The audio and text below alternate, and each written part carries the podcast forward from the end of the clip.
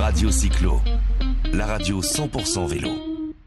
Sur le stand de la FF Vélo, je suis avec Francis Besson. Bonjour monsieur le maire. Bonjour monsieur. Donc vous êtes maire de Saint-Flovier, c'est dans le centre de la France.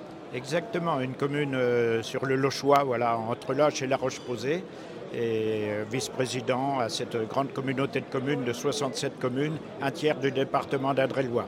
Un tiers du département d'Indre-et-Loire qui vient de recevoir aujourd'hui bah, le label euh, Territoire Vélo.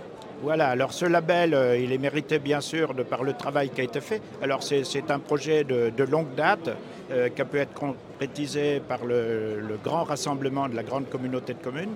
C'était donc euh, une voie verte, enfin c'est devenu une voie verte et c'était une ancienne voie ferrée qui était complètement désaffectée, donc le temps d'avoir les accords pour pouvoir le faire, le temps de la dépose des, lignes de chemin de fer, les autorisations pour traverser les routes, donc ça a quand même été long. Alors ce, tracé de 42 km, donc euh, principalement réservé aux piétons et aux cyclotouristes, alors euh, vélo, euh, cyclo de tout genre. C'est souvent cette, cette, cette, comment dirais-je, ces tracés de, de, de- vélo, ces tracés de, de- de marche à pied, de course, qui mettent en valeur le territoire et qui sont, qui sont super adaptés pour visiter un territoire.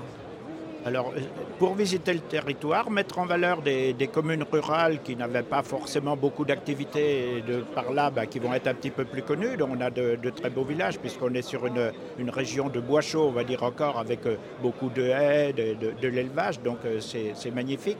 Et puis, c'est surtout à la portée de tout le monde parce que ce sont euh, bah, une, voie, une ancienne voie ferrée, donc euh, très peu accentuée. Donc aussi bien les enfants que les, personnes âgées peuvent, euh, peuvent faire. Entre autres, notre école, nous on a un regroupement pédagogique, nous sommes à, à 20 km de cette voie verte.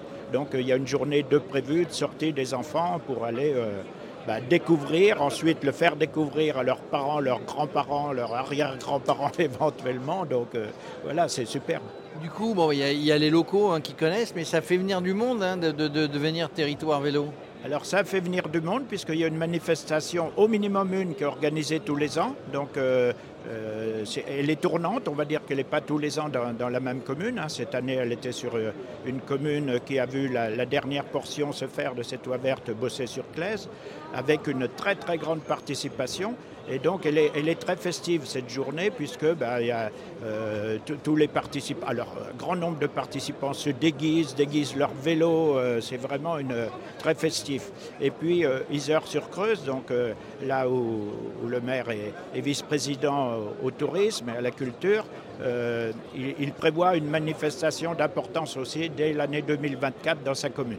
Voilà, 2024, ce sont les Jeux Olympiques, mais pas uniquement. C'est la fête à Saint-Flovier et puis dans la communauté de communes. Merci, monsieur le maire. Surtout dans la communauté de communes, voilà, et sur le sud de cette communauté de communes.